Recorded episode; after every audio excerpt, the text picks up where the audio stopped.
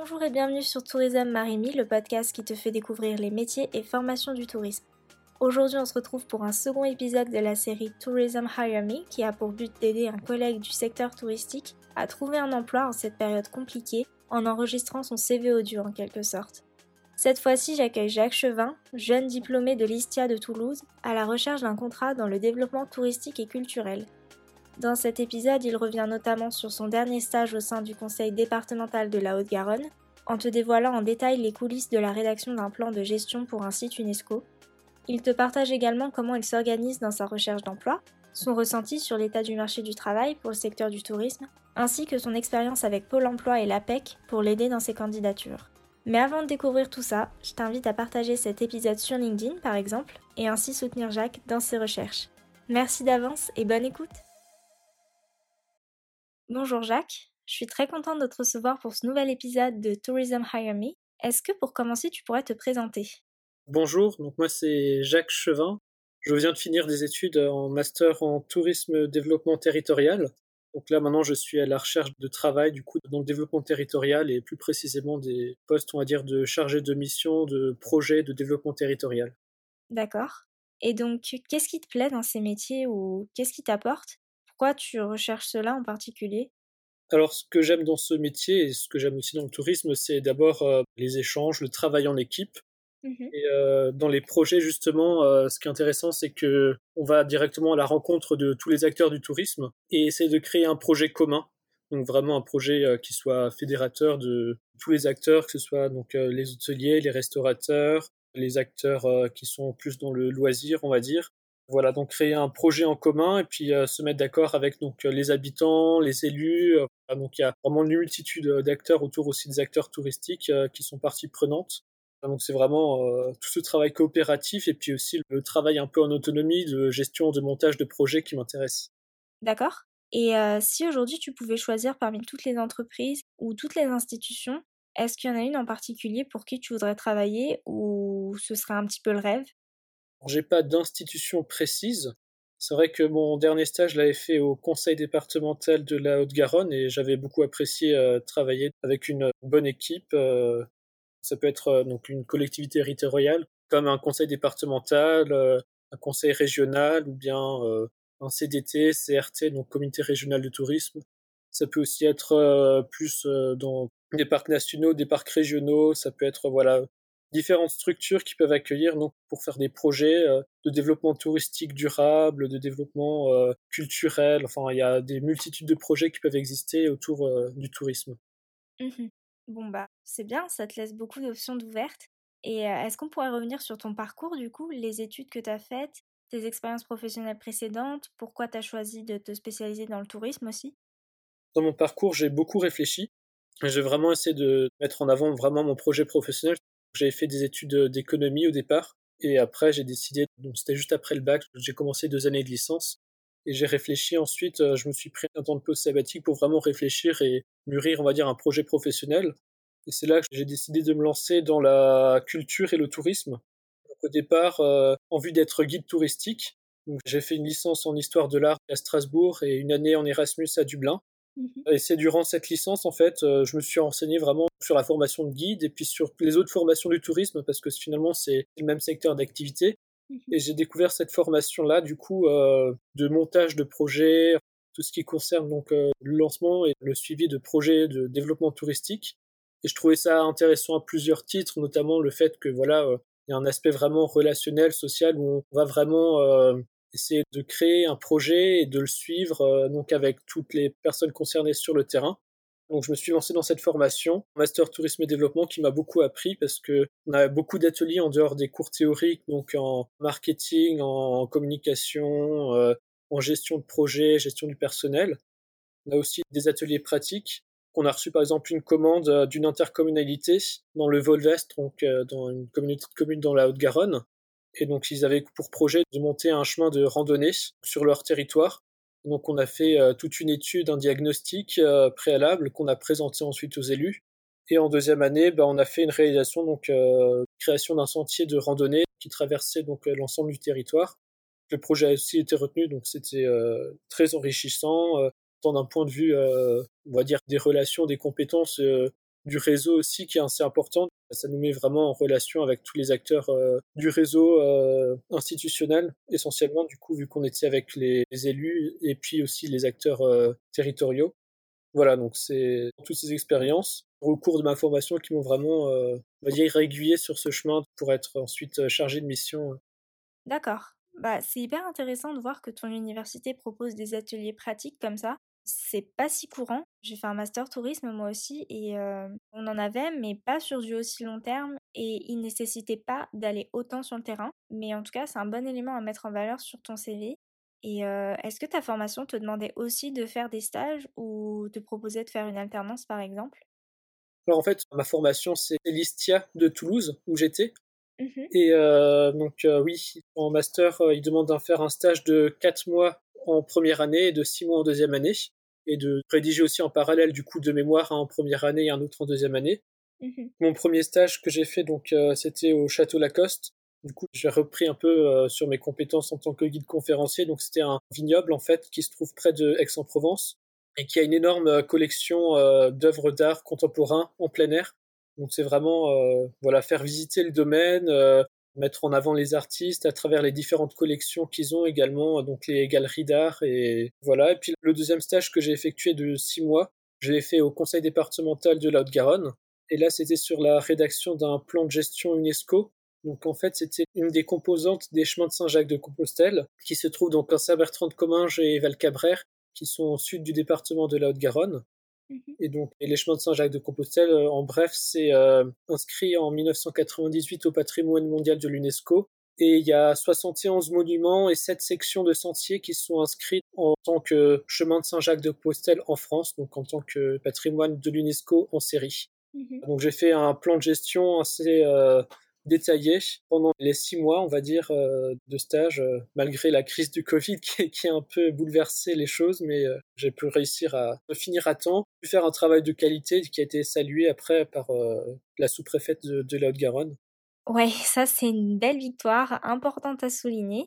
Et j'imagine que travailler pour un projet UNESCO, c'est aussi un challenge, parce qu'il y a une réglementation assez stricte à respecter pour les biens qu'on souhaite inscrire, non? Oui, alors, euh, le bien est déjà inscrit à l'UNESCO en 98. Mmh Seulement, la seule chose, c'est que euh, les plans de gestion n'ont été obligatoires donc euh, qu'à partir de 2007. Donc tous ceux qui n'avaient pas rédigé de plan de gestion au préalable ont été invités. Donc l'État, du coup, qui est garant des biens UNESCO, demande du coup à se doter d'un plan de gestion pour tous ceux qui ne l'ont pas encore fait. Donc après, en ayant rédigé ce plan de gestion, comme tu le dis, c'est vraiment très euh, complet. Il y a un document qui fait euh, plus d'une centaine de pages, qui sont les orientations pour euh, la réalisation donc des plans de gestion UNESCO. Et donc la CIR, c'est une agence qui a été mandatée par l'État pour assurer l'animation en fait de ce bien en réseau, donc les chemins de Saint-Jacques de Compostelle, a pour mission du coup particulière ici de centraliser tous les plans de gestion locaux, donc dont celui que j'ai fait, et eux, ils ont donc épluché tout ce document des orientations et ils ont essayé d'en faire une trame plus succincte sur une dizaine de pages. Donc ça, ça m'a beaucoup aidé. Donc en parallèle, je me suis vraiment basé sur ce document de travail, mais j'ai rédigé en fait également mon mémoire sur mon travail parce que c'est un mémoire appliqué. Et donc euh, moi-même, même si j'étais pas dans cette obligation, j'ai lu les orientations en entier. donc ça m'a fait un travail en plus, mais ça m'a aidé vraiment à comprendre tout dans les détails, euh, vraiment au niveau euh, de toutes les attentes de l'UNESCO. Ah, d'accord.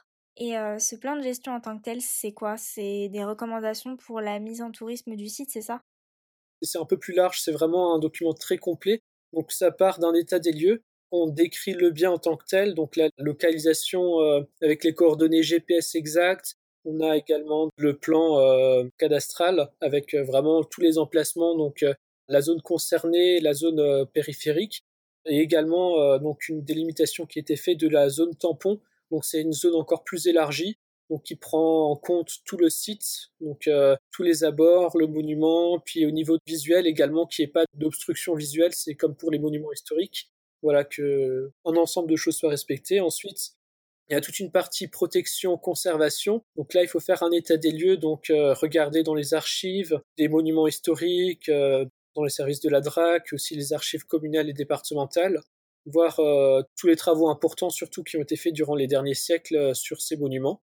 Et ensuite, euh, il y a une dernière partie qui parle plus de l'aspect, on va dire, Il y a l'aspect réglementaire qui est compris bien sûr dans ces protections. Et il y a là aussi l'aspect touristique, donc développement touristique qui est tout autour du site. Donc comment se fait la gestion des flux, quelle est la capacité hôtelière, donc détailler vraiment tout ce qui est déjà fait sur le site et ensuite faire un plan d'action sur les choses à faire pour garantir le maintien du site au patrimoine de l'UNESCO, donc garantir la bonne conservation, la bonne euh, protection et la bonne valorisation du patrimoine à travers euh, donc des mesures euh, de gestion des flux, des mesures d'accueil du public, de valorisation du patrimoine à travers des expositions, enfin un ensemble de mesures qui peuvent être mises en place. Donc j'ai proposé ensuite ce plan d'action et il a été accepté par la préfecture le mois dernier.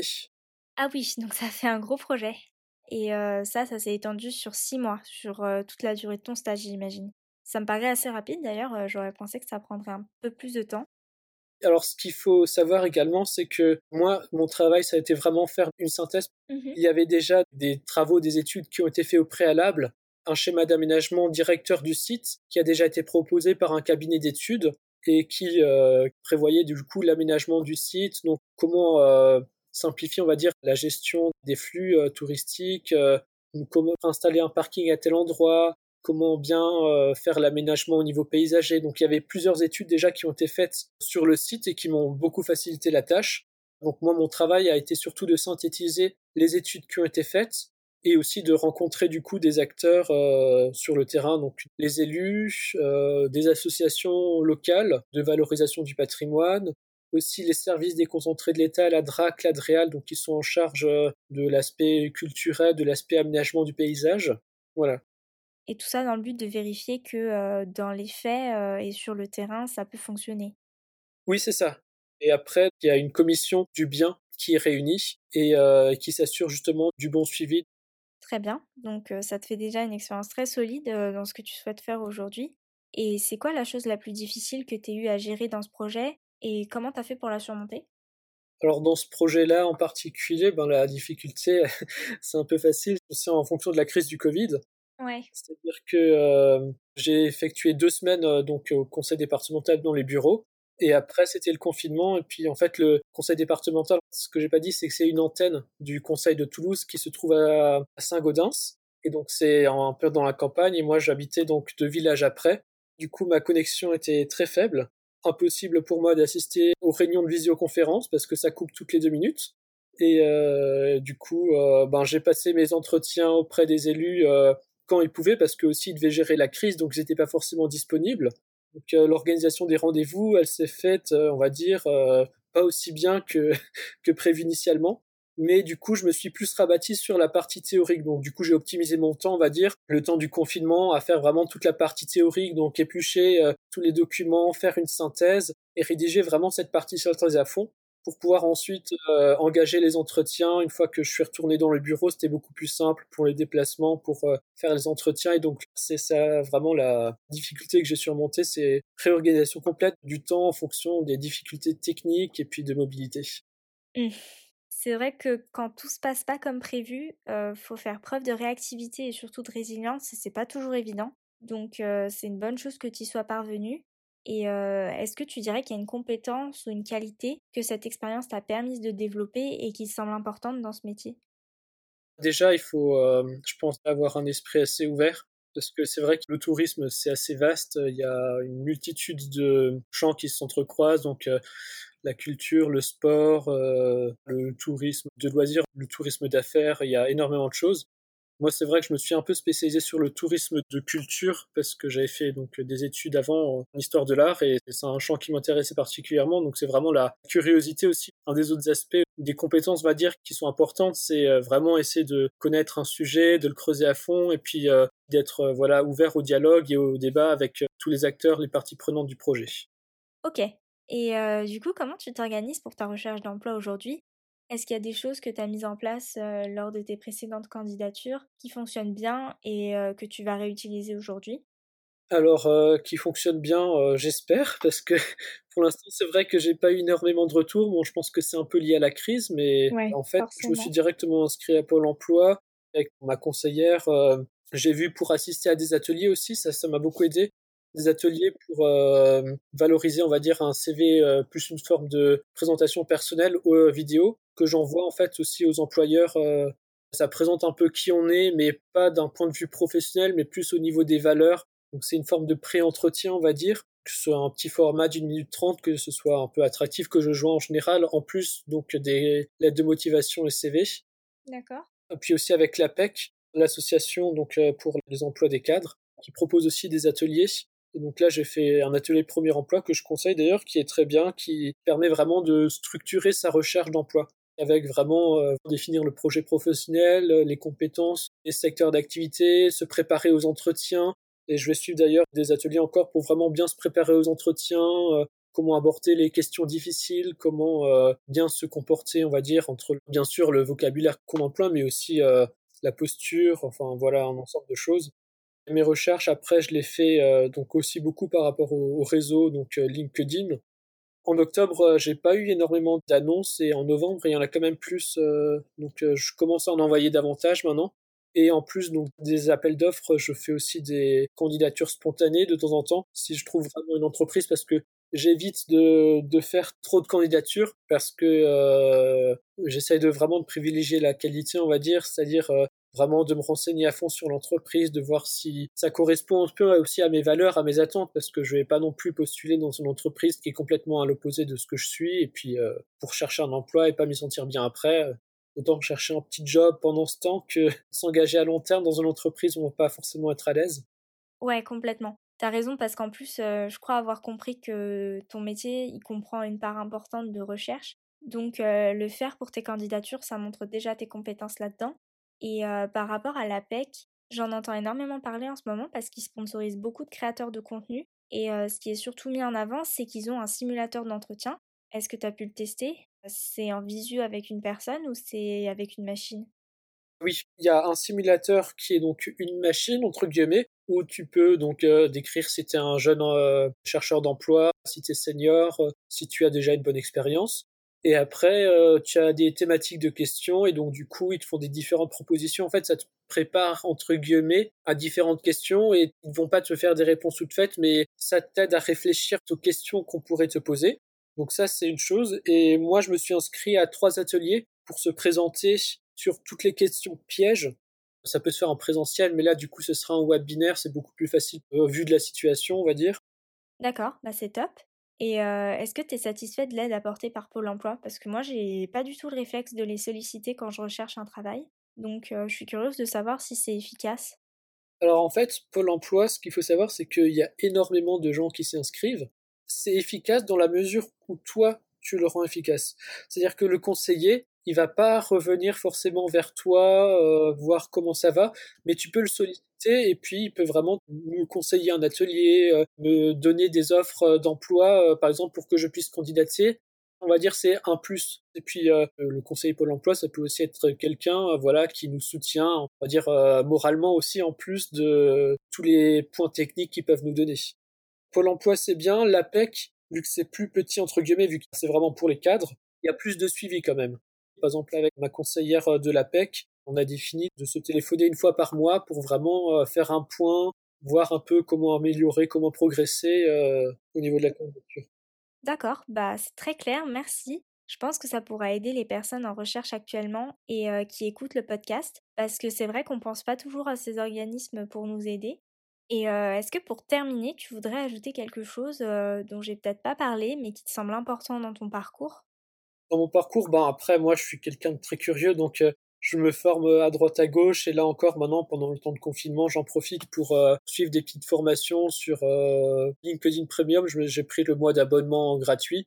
Et donc, je regarde, voilà, pour continuer à me former sur InDesign parce que tout ce qui est design autre, c'est assez important aussi au niveau marketing pour faire des présentations assez propres, voilà, pour la diffusion au niveau touristique je continue à me former euh, sur deux trois petits trucs comme ça aussi euh, voilà donc euh, tout ce qui est développement durable tout ce qui est aussi pour la recherche d'emploi donc optimiser sa candidature et puis aussi sur LinkedIn c'est vrai que j'ai fait quelques posts enfin j'essaie de contacter aussi des personnes et j'ai eu quelques retours et puis notamment ce matin encore il y a une personne un recruteur anglais qui m'a contacté donc on va avoir un entretien Skype en anglais demain euh, pour des postes un peu à l'international. Donc du coup, être aussi actif sur le réseau parce que du coup j'ai eu plusieurs retours d'employeurs qui m'ont contacté. Au début, j'y croyais pas trop parce que entre fin septembre à aujourd'hui, j'ai quand même essayé de faire plein de recherches et c'est seulement là ces dernières semaines qu'on m'a contacté. Donc du coup, euh, pas désespéré. Euh, bien savoir optimiser, gérer ses réseaux sociaux, ça peut aussi être une bonne idée. D'accord, bah super, merci beaucoup pour ces conseils supplémentaires très utiles et qu'on n'entend pas souvent, je trouve. Donc merci, et puis bah du coup, je te souhaite bon courage pour ton entretien de demain. Merci. Je croise les doigts. Et puis bah, je te souhaite aussi une bonne journée, une bonne continuation. Merci, toi aussi. Merci, au revoir. Au revoir.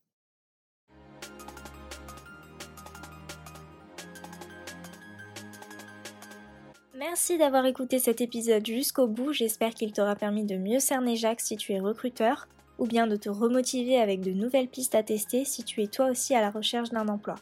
Si c'est le cas, tu peux me le faire savoir en t'abonnant, c'est ce qui soutient le plus mon travail, et surtout, tu peux partager le podcast sur tes réseaux sociaux, notamment LinkedIn, afin d'apporter plus de visibilité au profil de Jacques, c'est vraiment important qu'on s'entraide dans ces temps très particuliers. Tu peux aussi rebondir sur les sujets abordés en envoyant un DM à Jacques ou moi, les liens de nos comptes sont dans la description. Alors à tout de suite sur les réseaux et sinon comme d'habitude, à dimanche prochain pour un nouvel épisode de Tourisme Marigny. Salut